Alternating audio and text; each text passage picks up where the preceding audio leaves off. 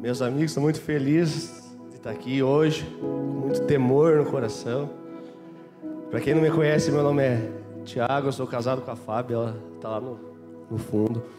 A gente faz parte aqui da Poema desde o comecinho, quando no GC tinham duas pessoas. Hoje a gente é supervisor do GC e eu até quero encorajar você aqui hoje que não faz parte do GC a procurar um GC. No final a gente deixa um número do WhatsApp ali, ou você pode falar com qualquer pessoa com camiseta do, do staff. No, no GC é onde a gente vive de fato aquilo que a gente recebe nos domingos aqui, tudo que a gente recebe dos nossos pastores, tudo que a gente recebe de Jesus por meio da tua palavra. E no, no GC é onde a gente compartilha o Vida na Vida, onde, onde a gente vive a igreja nas casas. Então é um nível mais profundo e eu quero encorajar quem não faz parte de GC, por favor, eu encorajo você a procurar alguém fazer parte. Eu também faço parte do Ministério de Mídia aqui. A gente cuida das partes ali de toda essa parte gráfica, parte do telão, parte de fotografia, vídeo, a live. É um ministério muito precioso, com pessoas incríveis junto que acima de qualquer técnica, acima de qualquer coisa, essas pessoas estão apaixonadas por Jesus e querendo compartilhar daquilo que Deus tem feito, querendo comunicar para todo mundo aquilo que Deus tem feito. Então pode ser que você já tenha me visto por aí fazendo algumas fotos, fazendo algum, alguns vídeos, geralmente eu estou de boné. Mas essa missão que eu tive aquilo, vou, vou pregar sem boné. Então eu já quero pedir desculpa ao pessoal da frente se fizer alguma reste, assim, alguma coisa no olho. O pessoal às vezes me pergunta quando eu vou lavar o rosto, onde que eu termino. Às vezes eu não sei, só Jesus sabe, na nuca mais ou menos a hora que eu termino. Ai, amém. Mas é uma missão que o Xande e Marcela me deu para trazer aqui, para compartilhar essa mensagem. E eu estou muito feliz com isso. Queria dizer que primeiro, antes de poder vir aqui compartilhar alguma coisa com vocês, Jesus veio e me pregou antes.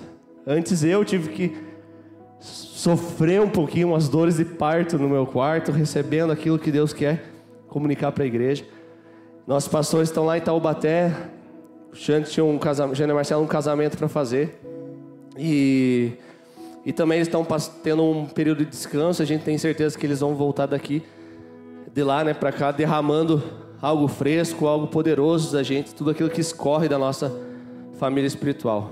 Amém? Estão felizes? Amém. Então baixe sua cabeça, coloque a mão no seu coração. Vamos orar pedindo, Pai, que o teu espírito de revelação venha sobre nós essa manhã, Jesus. Que nada que saia daqui venha de mim, mas venha exclusivamente do Senhor, que eu não atrapalhe, não e não mude nem nem um pouco daquilo que o Senhor quer comunicar para a igreja. Senhor, só tu sabes, Pai, que eu não sou digno de estar aqui, mas o Senhor permitiu que esse dia chegasse, que esse dia acontecesse, Pai. O Senhor planejou de antemão para nós, Pai. Então, em nome de Jesus, que essa palavra venha falar nos nossos corações, que essa palavra venha frutificar, que essa palavra venha fazer com que nós possamos sair daqui cheios de Ti, cheios com mais fome, com mais sede, com mais anseio da Tua presença, Senhor, que é isso que é o que basta. Nós sabemos que na Tua presença tem tudo que a gente procura, tem a cura, tem o arrancar do medo, na Tua presença onde a gente encontra o nosso meio de governar nossas vidas, aonde a gente se posiciona, a gente se derrama, e é na Tua presença, Jesus, que nós vemos o centro da tua vontade de Deus, nós ouvimos o teu propósito e nós caminhamos segundo a tua palavra, a tua vontade e não segundo nós mesmos. Em nome de Jesus, então, fala aos nossos corações essa manhã. Espírito de revelação, fala aos nossos corações e queima os nossos corações nessa manhã. Em nome de Jesus. Amém?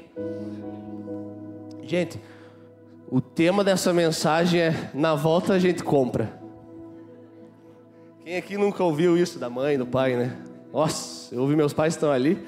Nossa, ouvi várias vezes. Você vai, quer, quer uma coisinha ali, mas ah, não podemos comprar agora, né? Não, mas na volta a gente compra e nunca chega essa volta. Mas amei. Mas essa, essa compra que eu quero falar aqui é uma compra que realmente acontece. É uma compra que aconteceu. Então, eu vou falar um pouco sobre o amor furioso e escandaloso de Deus por nós.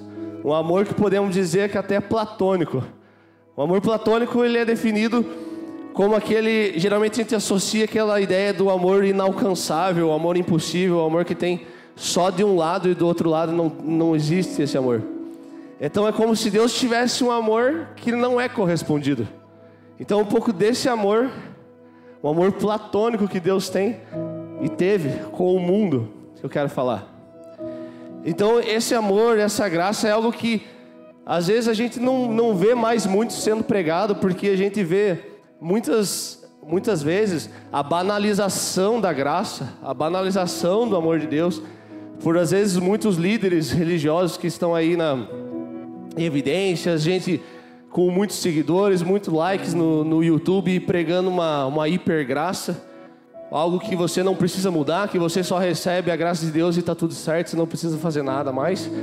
E e essa que chama essa hipergraça, né? E aí, com base nisso, a gente acaba não pregando mais a graça, que quando você fala de graça, você fala do amor de Deus, parece, ó, lá vem o cara da hipergraça falar sobre isso pra gente. É a mesma coisa das finanças, por muito tempo a igreja evangélica brasileira foi é, tida uma, uma imagem de, ah, os pastores que enriquecem abrindo igreja.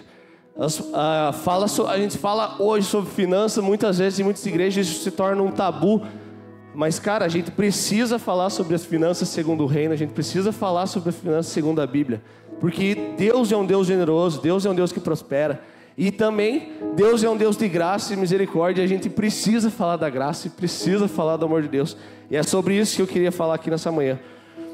E, gente, quantos aqui não gostariam de não só anunciar as coisas de Deus, mas também se tornar uma mensagem. A Bíblia, volta e meia, nos encoraja, nos impulsiona para esse lugar, da gente se tornar a mensagem, mas isso não é, não é uma tarefa fácil.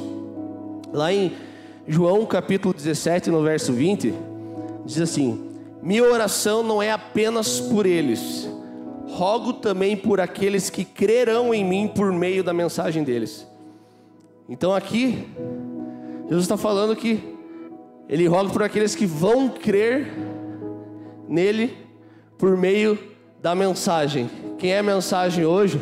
Nós somos o mensageiro da mensagem da cruz, da mensagem do Evangelho. Então nós precisamos nos tornar essa mensagem. Então essa mensagem é daquelas que faz com que a gente seja impulsionada para uma vida de gratidão e devoção por aquilo que Deus fez por nós. É o tipo de mensagem que quem veio de uma vida de pecado deliberado vê uma vida desgraçada encontra graça. E quem é cristão de berço entende que precisa de Jesus tanto quanto. Então, às vezes a gente olha ali para alguns personagens da Bíblia, até a Débora estava até compartilhando quando eu falei que ia pregar sobre a vida de Oséias, que isso não é muito falado, a pessoa fala, é Abraão, é Moisés, é... e é isso que a gente vê mesmo, porque a gente olha às vezes querendo ser como Eliseu, como Elias, tal, grandes homens de Deus, mas se tornar uma mensagem não é uma tarefa fácil, obviamente que não, deles também não foi. Mas o exemplo do, do Oséias, o profeta Oséias, ele tem uma vida, uma vida detalhada na palavra de Deus. Ele propagou a mensagem através da vida dele. Então Deus ordenava Oséias a fazer para que o povo soubesse o que Deus estava falando. Então ele fazia, ele não apenas comunicava, não falava com as pessoas. Esse é o grande exemplo da, de a gente liderar e conduzir um povo, conduzir as pessoas para um lugar que muitas vezes a gente não, não foi. Hoje a gente tem uma, uma sociedade, um, um digital, onde muita gente está te impulsionando para ganhar o primeiro milhão, mas as pessoas não têm um milhão. Ela vai ganhar um milhão vendendo o curso, me ensinando a ganhar um milhão. Então, às vezes, a gente quer conduzir as pessoas para um lugar que a gente ainda não foi. E Oséias ele foi conduzido a ser tornar a mensagem, a ser a mensagem por conta disso. E ele foi conhecido como o profeta do amor. Mas ele recebeu uma das mais desconfortáveis missões, que era se casar com uma prostituta e constituir uma família. E gente, no Velho Testamento, ele aponta profeticamente para para a vinda de Cristo no Novo Testamento. A gente sempre fala que uh, o Velho Testamento é a sombra daquilo que viria anos mais tarde. Dentro da, dentro da minha área de fotografia, assim, a gente pode imaginar uma foto, um pôr do sol bonito lá atrás, aí uma pessoa posada em que ela está toda preta, toda com sombra. E somente quando a gente ou dispara um flash ao contrário, ou por uma edição onde a gente aumenta as luzes nessa sombra, é que a gente consegue ver o todo da foto. E é isso que eu vejo o Velho Testamento nessa analogia. O Velho Testamento é aquela paisagem bonita do pôr do sol, só que você não consegue enxergar se ali é um homem, se é uma mulher, qual é o tom da pele, qual é o seu cabelo. E, e à medida que a luz se aproxima dessa sombra, ela vai ser, o todo vai sendo revelado. Então Jesus ele vinha sendo revelado por meio de Oséias. Então a gente vai mergulhar fundo no livro de Oséias e, e mostrar o quanto isso aponta para aquilo que o Senhor queria fazer, que é o nosso ministério hoje, que é o ministério da, da reconciliação. A gente veio de uma série chamada Cristo em mim, e semana passada a gente foi impulsionado a, a não se contaminar com a podridão desse mundo, né? Uma, ser uma geração de Zorobabel, que nascidos na Babilônia, mas não se contaminaram com a Babilônia. E hoje eu quero encorajar um pouco para que o que a gente vai fazer com isso, sabe? O que, que a gente, beleza, a gente, a gente não, se contaminou, não se contaminou ou a gente já saiu do lixo, mas o que a gente vai fazer com isso? Então hoje eu quero falar algo que o, Xande sempre, sempre fala que que a, eh, eu sou o que eu sou porque a graça não foi em vão para comigo. E isso é muito forte. E aquilo que Oséias pregava era justamente isso, é que é, é a graça, o amor de Deus. Oséias em hebraico significava Salvador. E Jesus em grego, no Novo Testamento, significa Salvador. Então, Oséias já apontava profeticamente aquilo que Jesus vinha fazer. Eu vou só dar um contexto na época que Oséias viveu ele no, no, no reino do norte de, do norte de Israel, em Efraim, onde quem governava era o rei Jeroboão II. Ele foi o rei que mais governou ali e, e tinha um período de prosperidade, um período que tanto o reino do norte quanto o reino do sul era próspero. E depois da morte desse rei, Israel começou a entrar em decadência progressiva uma conspiração política, um assassinato dos reis que viriam logo em seguida, uma iniquidade, uma apostasia aos outros deuses. Eles adoravam os outros deuses. E diante dessa fragilidade que eles estavam tendo, eles buscavam uma ajuda externa, buscavam um socorro. Então, Efraim, ele buscou, buscou ajuda um pouco mais a norte, na Síria e, no Egito, mais ao sul. E quanto mais eles tinham essa ajuda estrangeira, mais eles eram oprimidos, mais eles eram fragilizados, mais eles eram escravizados. O contexto disso está lá no capítulo 5 de Oséias. E é mais ou menos como hoje. Queria pedir para vocês abrirem a Bíblia em Oséias 4, versículos 1 e 2. E pode deixar aberto em Oséias, a gente vai andar bastante por ele.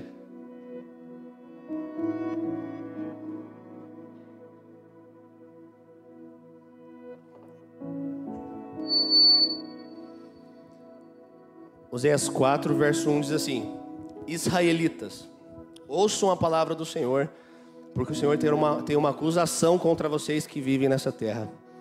A infidelidade e o amor desapareceram dessa terra, como também o conhecimento de Deus.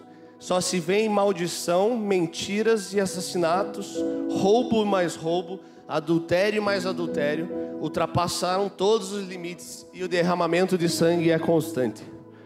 Então é mais ou menos como hoje. Se você liga a TV para assistir o da Atena que for, e deixar um balde embaixo, esse balde enche de sangue. Não sei quem é do tempo do jornal da Tribuna que tinha aqui no jornal, nem sei se existe o jornal impresso da Tribuna, que se você torcia aqui, nossa, saiu uma perna de dentro. Era uma foto dos caras destroçados na capa e, e esse era o retrato. Esse era o retrato da época. No verso 6, fala um pouco dessa falta do conhecimento, que ele explica no 2, mas no verso 6 diz assim: Meu povo foi destruído por falta de conhecimento, uma vez que vocês rejeitaram o conhecimento, eu também os rejeito como meus sacerdotes. Ele estava falando aqui para aqueles que tinham que ensinar, conduzir o povo. Uma vez que vocês ignoraram a lei do seu Deus, eu também ignorarei seus filhos. Esse conhecer no original é uma palavra yada, ou yadá, não sei. E ele não fala desse conhecimento da forma intelectual, conhecimento de ouvir falar, né? O conhecimento, ah, eu sei quem é Jesus, eu sei, já ouvi falar de Jesus. Mas ele fala de um relacionamento, de uma intimidade, de algo muito mais profundo. Então Deus ali, ele não queria que o povo soubesse quem ele era, queria que ele conhecesse a fundo, experimentasse do seu amor, experimentasse de quem ele era, tivesse um relacionamento íntimo. Um exemplo disso, na semana passada, no sábado, teve um evento do Dia das Mães aqui, foi algo bem incrível, teve uma brincadeira aqui, em que as crianças elas ficaram todas vendadas e as mães ficavam enfileiradas aqui, uma a uma. E as crianças todas vendadas foram embaralhadas ali. E aí elas iam uma a uma, pegava na mão, pegava no, nos ombros tal. E quando ela encontrasse a mãe dela, ela abraçaria. Pegava e nada, e não, essa aqui não é minha mãe. Essa aqui não é minha mãe. Então, o conhecimento de Deus que está falando aqui é justamente isso: é a gente de olhos vendados conseguir saber reconhecer quem é o nosso Deus, quem é o nosso Pai que está ali.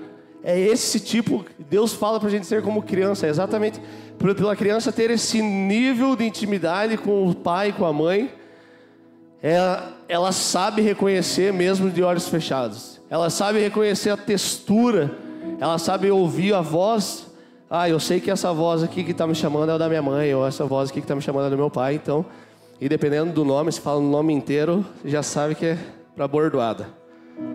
Então, então quando o calo, e, e quando o calo apertava desse povo, eles corriam para Deus. Só que eles corriam de uma forma muito rasa. Lá em Oséias 6, nos versos 1 e 2.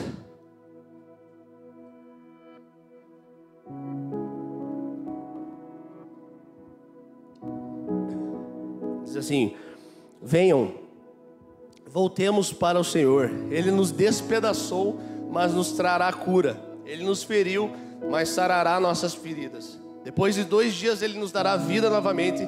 Ao terceiro dia, nos restaurará, para que vivamos em Sua presença.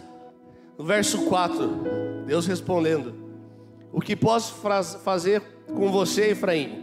Que posso fazer com você, Judá? Então estava falando dos dois reinos, o reino do norte de Israel, o reino do sul. Estava falando com todo mundo. Seu amor é como a neblina da manhã, como o primeiro orvalho que logo evapora. Então esse povo ele sabia que, cara, eu tô zoado, eu preciso correr para Deus, eu, cara, preciso de uma resposta. Ah, essa semana eu tenho eu tenho uma decisão difícil a ser tomada, uma decisão importante, eu vou correr para Deus, cara, Deus me ajuda ali, Deus responde. E aí eu já me desconecto novamente. Todo mundo aqui, ou grande parte, chegou na igreja, eu me incluo nisso, buscando alguma coisa, buscando alguma resposta, buscando alguma coisa de Deus, buscando é, um, um, conhecimento, às vezes uma benção material. Todo mundo chegou buscando alguma coisa. Isso não é nem um pouco errado, buscar alguma coisa que Deus pode dar. Só que a gente não pode continuar na igreja até hoje, anos e anos e anos atrás da mesma coisa, não rompendo, não saindo do mesmo lugar. Então Deus estava ali, e no versículo 6, ele bate nessa hipocrisia do povo. A gente tem o Mateus 6,6, que é um versículo muito chave nosso aqui da nossa família espiritual, né? Que é entrar no seu quarto, no seu secreto e buscar a Deus no secreto. O Oséias 6,6 é um é um outro 6,6 muito importante também para a gente ter a nossa vida, ter pregado nas nossas, na cabeceira, que fala assim: Pois desejo misericórdia, não sacrifícios, e conhecimento de Deus em vez de holocaustos. Então o que, que Deus estava falando ali? Que Ele não queria religiosidade, Ele não queria religião daquele povo, Ele queria uma intimidade, um relacionamento com, aquele, com aquela galera. O contexto todo ali era um caos, contexto todo deles ali, a gente já falou lá que era roubo mais roubo, assassinato atrás de assassinato, imoralidade sexual, idolatria aos outros deuses. Esse era o contexto dessa galera. Mas quando eles iam no templo, eles fechavam os olhos, levantavam a mão e falavam: Glória a Deus. Uau, aleluia. Nossa, Deus é bom. Tu és santo, Senhor. Mas saía dali, voltava a viver aquela vida depravada. Isso fala da gente ter uma vida dicotômica, que é aqui dentro da igreja nós somos uma pessoa com a mão levantada e lá fora da porta eu não tenho misericórdia das pessoas, eu ignoro as outras pessoas. Então o reino de Deus, o reino de Deus, ele não é uma vida, um, não é onde eu, lugar onde eu tenho uma vida dicotômica, onde dentro da igreja eu sou um, um exemplo, eu chego no horário, eu sirvo, top, mas no meu trabalho eu sou odiado porque eu chego atrasado, eu faço as coisas de qualquer jeito. E aí às vezes ainda vai reclamar com Deus que, pô, Jesus, eu sou crente aqui, o cara nem é trabalha comigo, o cara recebeu a promoção e eu estou orando por isso. E às vezes está só orando não está fazendo nada.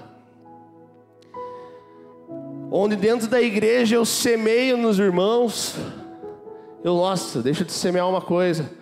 Vou semear um valor na sua vida, vou semear o lanche, vou semear um tênis, vou semear alguma coisa na sua vida. Mas fora eu não pago as contas por relaxo. Onde dentro da igreja meus amigos me amam, gosto de estar em rodinha. Nossa, o Thiago é um cara engraçado, o Thiago é um cara da hora, tal. É bom estar com ele. Mas dentro da minha casa eu não trato minha esposa da mesma forma, ou eu nem falo direito com os meus pais. Então não adianta eu ser adorado às vezes dentro da igreja e fora da igreja as pessoas nem confiarem em mim. Dentro da igreja o meu sim é sim, meu não é não, e fora da igreja eu preciso de assinatura porque eu não tenho palavra.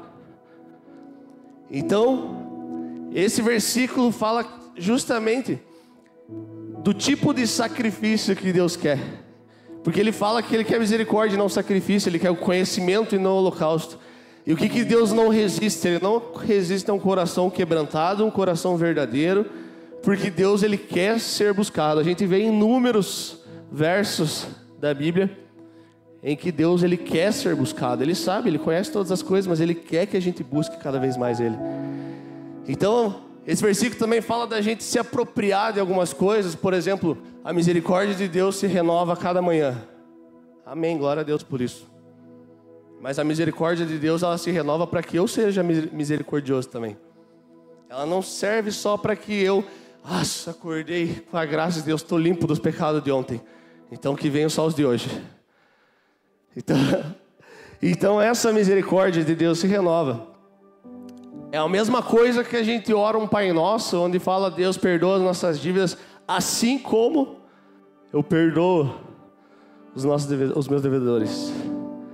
E o que, que isso, em outras palavras, está dizendo? Deus me trata da mesma forma que eu trato as outras pessoas. Então aquele povo vivia essa vida flertando com o pecado, corria para Deus na hora do aperto. Então eu sempre flertava ali e, e, o que eles deviam fazer é olhar para o alto. Oséias 11:7 diz: "O meu povo está decidido a se desviar de mim, embora sejam conclamados a servir ao Altíssimo, de modo algum o exaltam." No verso no, no capítulo 13, verso 2, Agora eles pecam cada vez mais. Com sua prata fazem ídolos de metal para si Imagens modeladas com muita inteligência, todas elas obras de artesão.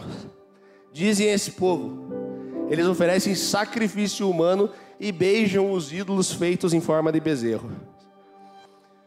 Então, esse foi o contexto da época em que Deus levantou Oséias para pregar a mensagem. Que época boa! Profeta do amor, vai lá.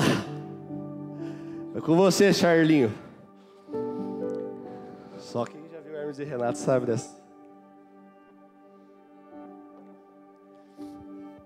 Então, nessa época tinha o, homicídio, a idolatria e a imoralidade sexual rolando solto pela terra. Ninguém parecia interessado em ouvir a palavra de Deus. E para completar, Deus ordena que o profeta vá lá e se case com uma prostituta e cria e constituísse uma família. Então Deus e, nesse, nesses contextos que eu estava lendo aqui, Deus sempre, ele sempre vinha com misericórdia. Se eu só dei um, dei um contexto, se você ler o versículo, o capítulo de Oséias inteiro, você vai ver que Deus vinha com misericórdia, ele vinha perdoando o povo, porque Deus tem um amor platônico. Ele às vezes é do lado dele só e as pessoas não, as pessoas não retribuem. Tá feliz ainda? Vai diminuindo aos poucos, né? O que Israel entendia sobre o amor de Deus? O amor de Deus podia ser comprado. O amor de Deus era sobre si mesmo. E o amor de Deus era sobre bens materiais.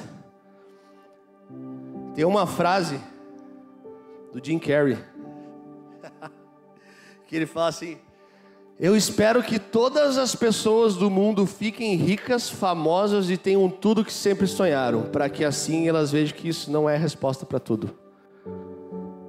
Cara, é igualzinho aos dias de hoje. Tem uma teoria, a Fábio, que é a estudiosa lá da casa dela, me ensinou essa teoria, que é a modernidade líquida.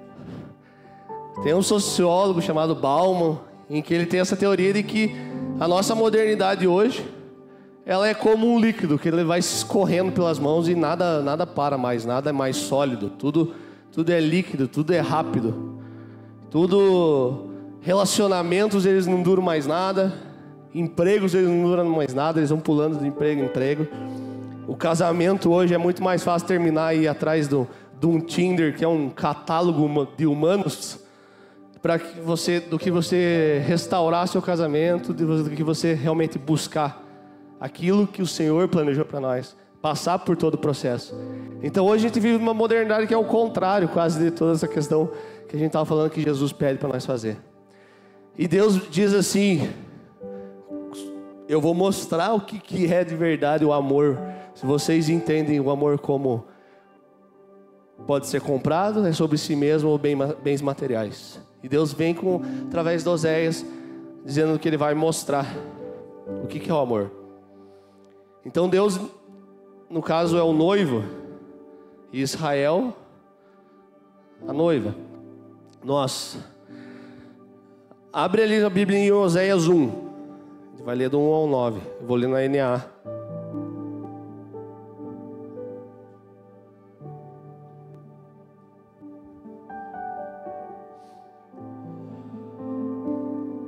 Diz assim: palavra do Senhor foi dirigida a Oséias, filho de Beeri, nos dias de Uzias, Jotão, Acas e Ezequias, reis de Judá, e nos dias de Jeroboão, filho de Joás, rei de Israel quando pela primeira vez o Senhor falou por meio de Oséias, o Senhor lhe disse: Vá e case com uma prostituta e tenha filhos com ela, filhos de uma prostituta, porque a terra se prostituiu desviando-se do Senhor. Então Oséias foi e casou com Gomer, filha de Diblaim, que ficou grávida e lhe deu um filho. Verso 4: E o Senhor disse a Oséias: Ponha o nome de Jezreel porque daqui a pouco castigarei a casa de Jeú, por causa do sangue que foi derramado em Jezreel. Eu vou acabar com o reino da casa de Israel. Naquele dia quebrarei o arco de Israel no vale de Jezreel. Meu Deus, é um trava-língua. Gomer ficou grávida outra vez e deu à luz a uma filha. Então o Senhor disse a Oséias: Ponha o nome de Lohuamá, porque não voltarei a ter compaixão da casa de Israel para lhe perdoar. Porém, da casa de Judá eu terei compaixão e os salvarei pelo Senhor seu Deus. Porque não os salvarei pelo arco, nem pela espada, nem pela guerra, nem pelos cavalos, nem pelos cavaleiros. Depois de ter desmamado Lohuamá, Gomer ficou grávida mais uma vez e deu à luz a um filho. E o Senhor disse: Ponha o nome dele de Loami, porque vocês não são o meu povo e nem eu serei o seu Deus. Pesado. Três nomes, eles têm três significados. Jezreel. Jezreel era uma cidade da tribo de Issacar, próxima ao Monte Gilboa, associada ao juízo que Jeú executou sobre a família de Acabe. Jeú, ele quis tanto purificar a terra dos descendentes de Acabe que ele matou muito mais gente do que Deus havia ordenado inclusive o rei da época, o rei de Judá, e mais 42 de seus parentes. Ou seja, Deus anunciou que ele se vingaria do sangue inocente que foi derramado por Jeú. Ele daria fim àquela dinastia.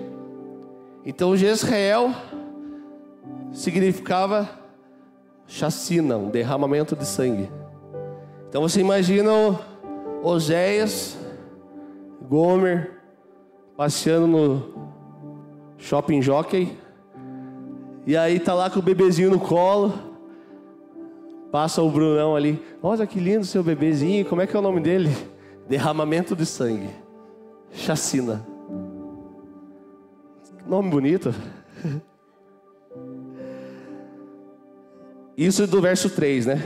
E olha, ficou, ficou grávida e lhe deu um filho. No verso 6 diz assim: Gomer ficou grávida outra vez e deu à luz a uma filha. Note aqui que no primeiro filho, a Bíblia fala que Gomer lhe deu um filho. Nos dois outros, tanto no verso 6 quanto no verso 8, diz assim: deu à luz a uma filha. E aí, aí já não fala se, se é realmente filho de Oséias. Ela já podia estar na prostituição já. Gomer ficou grávida e deu à luz a uma filha. E o Senhor disse a Oséias: põe o nome de Lohuamá. Lohuamá significava não amada. Então você imagina que bonito Oséias passeando com dois carrinhos agora de bebê. Dessa vez ele estava na feirinha comendo pastel em forma de catupiry, de capivara. Olha que bonitinho, dois filhinhos, como é que é o nome? Ah, esse aqui é o meu mais velho, ele se chama derramamento de sangue. E essa aqui é a minha mais novinha, se chama não amada. Nossa, que nome. Jaguara. No verso 8, deu à luz um novo filho, chamou Loami, significa não meu povo. Então imagina a cena. Oséias pegando ursinho na maquininha lá. Pegou um, pegou dois ursinhos. Nossa, eu preciso botar mais cincão aqui que eu vou ter que levar para o meu terceiro agora. Ai, Sérgio, tem três, como é que é os nomes? Ah, um é derramamento de sangue, outro é não amado e o último é não meu povo, recém-nascido aqui agora. Oséias tinha o dom de botar nome. Igual tem uns hoje com uns nomes bonitos. E, e quando Gomer tem o terceiro filho, ela sai de casa de vez. Oséias acorda, ela não está mais ali do lado. Oséias vai, desce preparar o café da manhã, viu que ela não está em casa, ah, deve ter ido comprar pão. Tem uns pais que foram comprar cigarro, mas nunca mais voltou. E ela foi comprar pão para o café da manhã. Então Gomer, depois de ter recebido todo o carinho, Oséias foi lá ter tirado ela da prostituição, constituiu uma família e ela voltou para a antiga vida dela. Então ela vai servir de novo com uma vida desregrada, uma vida sexual desregrada fora do casamento dela. Entregue aos deuses pagãos, porque a Bíblia mostra ali ainda que ela fazia isso em adoração a Baal. Então isso, às vezes, remete a que ela estava ali sabendo que Oséias fez aquilo ali, tirou ela, mas ela ainda estava com o pezinho lá querendo voltar Cara, tem quantas vezes a gente escuta uns testemunhos de gente falando que, nossa, Deus me tirou das, das trevas mesmo. Meu Deus, quando eu era no mundo eu cheirava, eu festava, eu pegava um monte de mulher, eu bebia um monte, nossa. Fala isso com uma alegria, de repente, ah, mas agora eu estou na igreja, top, né? Cara, às vezes gente, o cara tá lá na igreja, mas tipo, meu Deus, olha que fico vendo stories dos meus amigos antigos lá, às vezes falando, nossa, Queria estar lá com os caras, churrascão lá da hora. Então, não, às vezes a gente não está com Deus de fato ali, buscando aquele conhecimento que Deus fala lá atrás, aquele conhecimento íntimo, aquele conhecimento do, do todo dia. Então, o povo de Israel ali sendo cada vez mais oprimidos, e eles e, e Deus libertando. Igual quando, quando, quando Deus livrou eles do Egito lá, tirou eles do Egito, e aí eles no meio do deserto, lá no Egito a gente tinha mais umas cebola lá, mais umas carnes aqui, só esse maná aqui, todo dia isso daí, meu Deus. Deus chamando eles para liberdade, mas eles queriam, ah, Quero aquele, aquela picanha lá que tinha lá no Egito. Não dá nada que eu tinha que trabalhar 23 horas escravizado para comer uma picanha. Aí o que, que acontece? Deus vai, fala para Oséias: Ah, você é o profeta do amor, então, você é o bichão. E Oséias capítulo 3. Vamos abrir o 3, verso 1.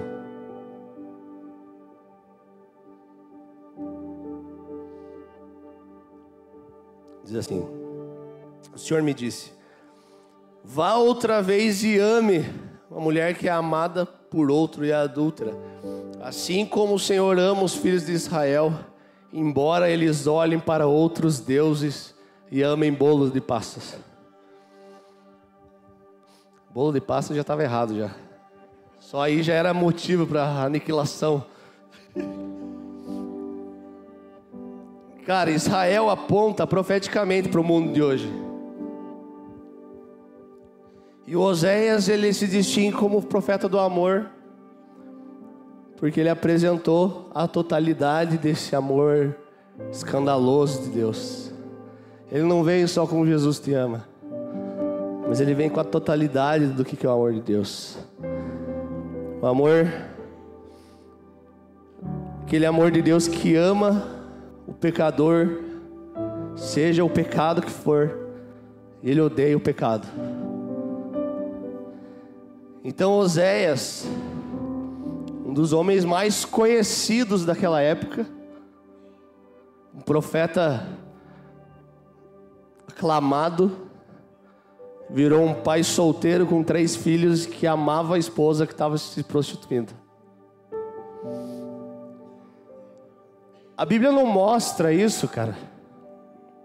Mas dá para imaginar Oséias pouco se lixando para a reputação dele, mas ele entrando nos becos mais obscuros, nas ruas que rolam prostituição, nos bordéis, ele entrando, ei, onde está a Gomer? Onde é que está uma fulana? Uma cabelo assim, assim, assado. Você viu? Não, não vi, deve estar lá na rua de trás. Vai, Oséias, lá na rua de trás. Ei, você viu uma mulher assim, assim, assada? Eu vou ficar te devendo, irmão. Pode ser que esteja lá do outro lado da cidade. Lá, lá tem umas. Lá tem umas outras mulheres lá também. E Osés ele não queria nem saber o que, que todo mundo tava, que os outros podiam pensar. Imagina hoje um, um pastor ou alguém com uma liderança é, relevante na nação, na cidade sendo vista com o carro no meio de um prostíbulo, no meio de umas ruas, falando com as prostitutas.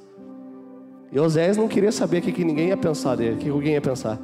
Ele só queria a esposa dele de volta. Ele queria fazer aquilo que Jesus ordenou, que Deus ordenou que eles fizessem. Então, cara, essa busca deve ter sido dolorosa demais. E a gente iria atrás de Gomer se estivesse aqui.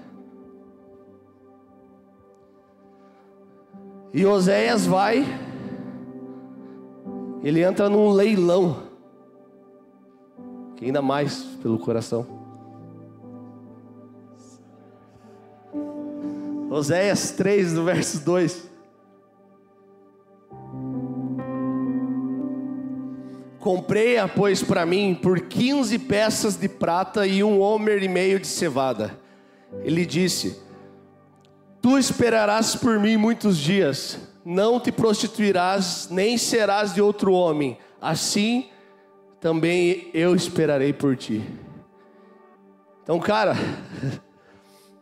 naquela época, naquela época se alguém tivesse uma dívida e não tivesse dinheiro para pagar bens ou algum tipo de bens, ele se tornava escravo daquela pessoa que ela vivia. Um escravo naquela época custava cerca de 30 moedas de prata. Osés comprou Gomer por 15, pela metade de um valor do escravo. Então você imagina o estado que ela devia estar. Cracolândia, irmão. E 15 na Bíblia diz respeito a três vezes a graça. É a trindade, Deus, Pai e Espírito Santo envolvidos na graça. Aí Oséias no leilão Vai lá e compra e os caras, calma aí, Oséias. Nossa, agora que eu tô vendo que isso daí não é tua esposa, cara. É minha esposa. Nossa, vai comprar ela de novo? Ela, ela não voltou lá para a cena do crime? E Oséias fala: Eu não me importo, eu pago. Eu pago o preço que for. E agora você imagina Gomer lá, sendo leiloada, que deve ter passado na cabeça dela que abandonou o marido e os filhos para voltar para a prostituição. Para voltar para uma vida em troca de um prazer momentâneo, ou talvez por causa do dinheiro, ou talvez o dinheiro tenha falado mais alto, as contas que ela tinha que pagar. E aí em casa, putz, três filhos já é mais conta. Não sei, pode ser. Daí o Zé vai lá e comprou e as pessoas devem ter pensado, ah, agora sim. Agora essa mulher vai ver o que é bom para tosse. Cara, ela se lascou. Segundo a lei da época, ela oficialmente agora pertencia a Oséias. Oséias tinha propriedade de Gomer. E a galera falou: agora ele vai escravizar ela. Agora ele pode queimar ela em praça pública. Agora ele vai fazer ela pagar por toda infidelidade. Vai limpar sua honra de homem, de profeta da época. E o que acontece? Enquanto as pessoas pagavam para usar ela, Oséias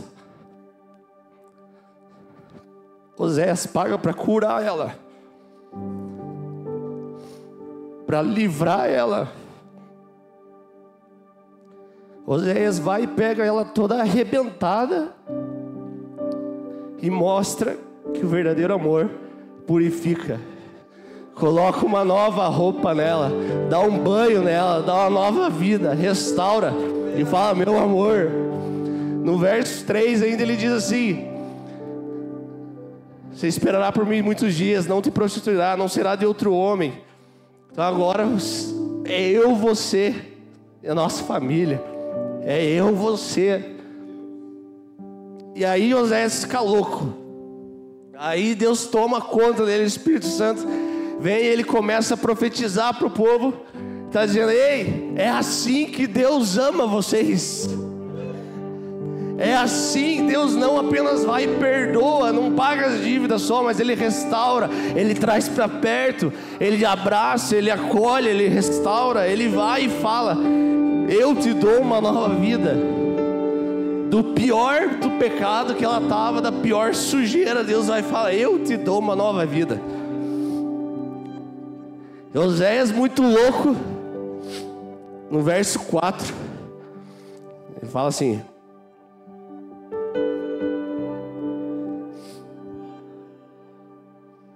Que tinha papel, tô passando o dedo aqui no nariz. Porque os filhos de Israel ficarão por muitos dias sem rei, sem príncipe, sem sacrifício, sem coluna, sem estola sacerdotal ou ídolos do lar. Depois, tornarão os filhos de Israel e buscarão ao Senhor seu Deus e a Davi seu rei. E nos últimos dias, tremendo, se aproximarão do Senhor e da sua bondade. Olha esses três, esses três verbos aqui. E o quanto o Antigo, o Antigo Testamento aponta para Cristo. Depois, não estava falando de agora ali tornarão os filhos de Israel, buscarão ao Senhor e a Davi, seu rei. Por que Davi? Porque eles não sabiam na época que tinha Jesus, que viria Jesus. Jesus é chamado do filho de Davi. Então, na vinda de Jesus, eles teriam, voltariam a ter um rei. E nos últimos dias, tremendo, se aproximarão. Então, eles primeiro se tornariam filhos buscariam o Senhor, buscariam Jesus e se aproximarão do Senhor e da sua bondade. Oséias estava profetizando numa época, todo o Antigo Testamento, uma época que as pessoas eram aterrorizadas pelo juízo de Deus, pelo peso da mão de Deus. As pessoas viviam na lei, que se não cumprisse a lei, Deus pesava a mão. E Oséias estava falando ali que as pessoas, ao invés de ficar apavoradas com isso, elas temeriam, ficariam absurdamente apavoradas pela bondade de Deus. Em Romanos 2,4, já no Novo Testamento, diz assim: Ou será que você despreza as riquezas da sua bondade, tolerância e paciência, não reconhecendo que a bondade de Deus leva ao arrependimento? Então, essa é a graça, meu amigo. Então, Oséias vai lá e compra a mulher que já era dele. E em Salmos 24:1 diz assim: A terra e tudo que nela há são do Senhor. O mundo e todos os seus habitantes lhe pertencem. E aí tem um versículo chave que talvez ninguém tenha ouvido ainda, João 3:16. Porque Deus tanto amou o mundo que deu o seu Filho unigênito para que todo aquele que crer não pereça, mas tenha a vida eterna. Então o que, que Deus fez? Comprou o que já era dele. Oséias tipificava a vinda de Jesus. Oséias comprou a mulher que já era dele. E Deus pagou pelo que ele já possuía.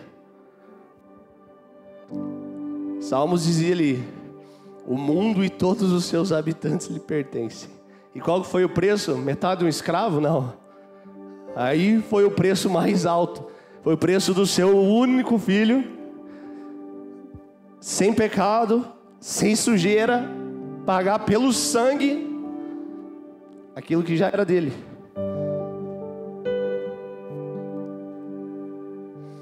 Então Deus amou tanto o mundo, com amor escandaloso e platônico, o mundo não ia amar ele de volta. O mundo não ama ainda ele de volta. Mas Deus amou tanto o mundo que deu seu filho. E a gente é seletivo ainda. A gente ama quem a gente quer. Deus já sabia que ia dar ruim, meu amigo. Então o amor ele tem que ser o tema das nossas vidas. Porque Jesus vem e ele traz todos aqueles mandamentos do, do antigo condensados em dois. Porque às vezes a gente fala também, né, que ah, nós não estamos mais na época da lei, né? Nossa. Mas meu amigo, nós estamos na época de duas leis. Amar a Deus sobre todas as coisas e amar o próximo como a ti mesmo. Se você pega os dez mandamentos, é possível fazer alguma coisa daquela lá se a gente cumpre esses dois? Não tem como.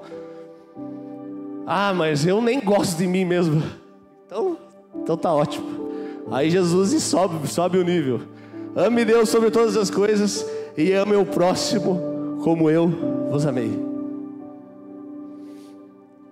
E Jesus, ainda ali em Mateus 9 e 10, é, no, Mateus 9, versículo 10 e 13, ele, ele fala, ele cita Oséias naquela cena em que ele está sentado com pecadores, com publicanos, e os fariseus perguntando: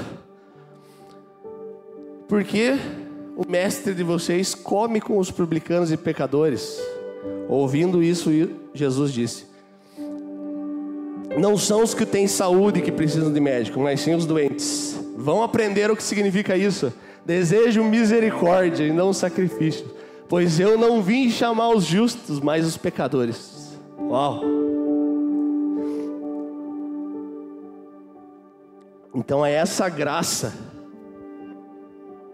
que não veio chamar os justos, mas os pecadores, que me bota para dentro de uma família espiritual, me bota como um filho de Deus e me faz ser transformado. Para quê? Para levar a reconciliação. Para que mais e mais Gomers saibam que tem Oséias. Para que mais e mais Gomers saibam que tem o Oséias. Então, na igreja a gente pergunta: qual que é o seu ministério, irmão? Meu ministério é a reconciliação, o meu, o seu. 2 Coríntios 5,19 diz assim: Deus estava em Cristo reconciliando consigo o mundo não levando em conta os pecados dos seres humanos e nos confiando o ministério da reconciliação. Então, cara, ali estava falando, Deus através do sangue de Jesus, ele estava comprando o que já era dele, porque ele estava reconciliando consigo o mundo. E eu vou ler o último, último verso aqui. Pode vir a banda me ajudar, por favor?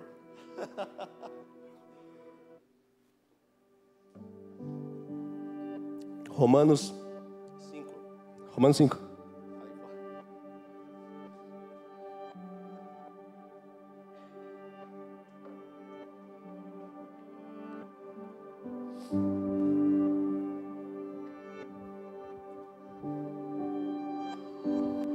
Romanos 5, no verso 6.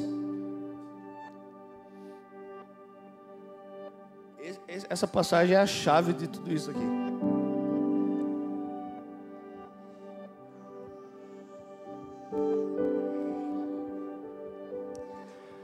De fato, no devido tempo, quando ainda éramos fracos, Cristo morreu pelos ímpios. Dificilmente haverá alguém que morra por um justo. Pelo homem bom, talvez alguém tenha coragem de morrer. Mas Deus demonstra o seu amor por nós. Cristo morreu em nosso favor quando ainda éramos pecadores. Como agora fomos justificados pelo seu sangue, muito mais ainda seremos alvos, salvos da ira de Deus por meio dele. Se quando éramos inimigos de Deus, nós fomos reconciliados com Ele mediante a morte do seu filho, quanto mais agora, tendo sido reconciliados, seremos salvos por sua vida. Cara, Jesus não morreu por aquilo que nós nos tornaríamos nele. Jesus morreu pelo que nós éramos sem Ele. Cristo morreu pelos ímpios. Se quando éramos inimigos de Deus, então eu quero que você pense no seu mais fundo poço, no pior dos seus pecados, às vezes aquele que só você sabe. Foi por isso que Jesus morreu. Não foi por causa de uma versãozinha melhorada depois de crente que a gente dá umas caídas ali, nossa, então, ah, porque Deus estava vendo já o que ia fazer, Deus estava vendo o que ia fazer, mas Jesus morreu pelo que a gente era. Ele ressuscitou pelo que a gente ia se tornar. Mas ele morreu por causa do meu pior dia de pecado. Quando eu entrava lá entregue na maldade do mundo. Sei lá qual que é o seu pecado, sei lá qual que é só a sua versão que Jesus morreu. Então quem é Oséias? Jesus aquele que salva. E quem é Gomer? Eu, você.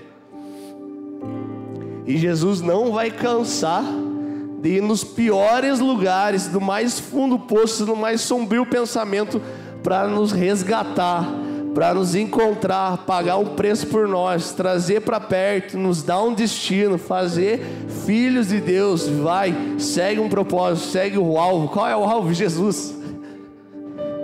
Então aquele que não conhecia pecado algum, se fez o pecado, se fez o meu pecado, o teu pior pecado, para que a gente pudesse ter a vida eterna. E Deus não amou a gente por causa dos, né, dos nossos méritos. Deus nos amou com os nossos deméritos. Não é nem apesar. Deus não tem um apesar da sua falha, Deus ama com a sua falha. Porque o apesar de Deus fala assim, cara, eu amo você, mas nossa, você dá umas rameladas aí, né? Então, essa parte aqui eu não amo. Então não é apesar disso, é com isso. Cara, Deus não nos ama por causa da nossa capacidade técnica de tocar, de fazer conta, de trabalhar bem, de ser um bom empresário mas Ele ama com as nossas falhas. Ele não ama porque a gente faz boa ação, mas Ele ama com as nossas maldades e nas vezes que a gente dá uma ramelada. Deus ama. Nossa! Mas então está pregando uma hipergraça. Não, meu amigo. E quando eu e você entendemos que Cristo morreu pela nossa pior versão, não tem como eu fazer o que bem entender mais na minha vida. Quando eu entendo que a morte de Jesus me fez filho de Deus, me colocou para dentro de uma família, não tem como eu ser a mesma pessoa. Porque eu sou o que sou, porque a graça não foi em vão comigo. Então não tem como a gente falar mais uma parte do evangelho para as pessoas. Jesus te ama nas ruas, levantar uma plaquinha, Jesus te ama. Jesus te ama. A gente precisa falar que Jesus te ama, ele pagou um alto preço pelo teu pecado na cruz. Ele te chama para uma nova vida, ele te chama para um lugar mais alto, ele te chama para um lugar de relacionamento, ele dá um banho ali, ele troca as vestes, troca de roupa e ele faz com que você tenha vida eterna. Então isso é o evangelho. Essa é a graça, esse é o escândalo. O que, que Deus pega? Deus pega aquele trapo imundo, aquele lixo, e ele fala, Efésios 2,10: Pois que somos obra-prima de Deus, criados em Cristo Jesus, a fim de realizar as boas obras que Ele de antemão planejou por nós. Então, quando você estava na barriga da tua mãe, Deus já tinha planejado todas as boas obras que você ia fazer. Nós somos obra-prima de Deus, cara. Nossa, fica de pé para parecer que está acabando.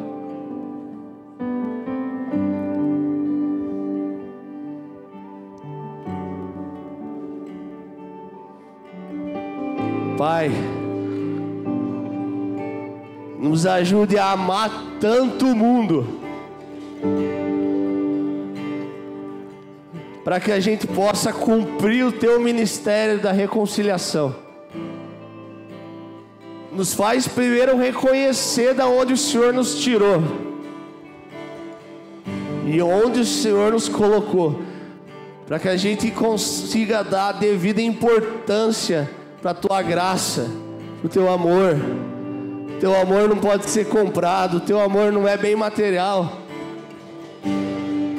O teu amor é a tua presença, Jesus. Nós somos filhos de um Deus misericordioso, Jesus, e nós não podemos, em hipótese alguma, não ser misericordiosos com ninguém. Jesus nos ensina e nos capacita a ter misericórdia, Jesus, das pessoas. Nos ensina a mostrar para as Gomers que estão aí fora que existe Oséias.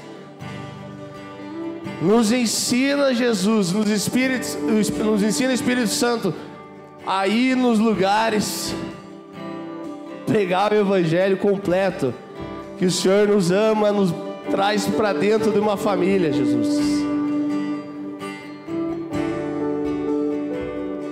Pai, obrigado pelo resgate que o Senhor fez de cada um aqui, Jesus.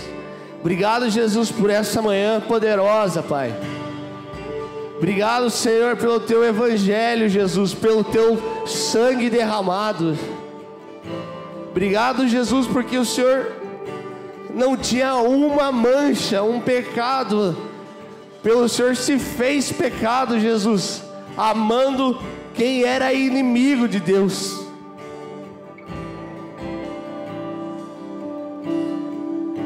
Nos ajude a crer na totalidade desse Evangelho, Jesus, e nos ajude a caminhar segundo a tua palavra segundo a tua vontade, Jesus.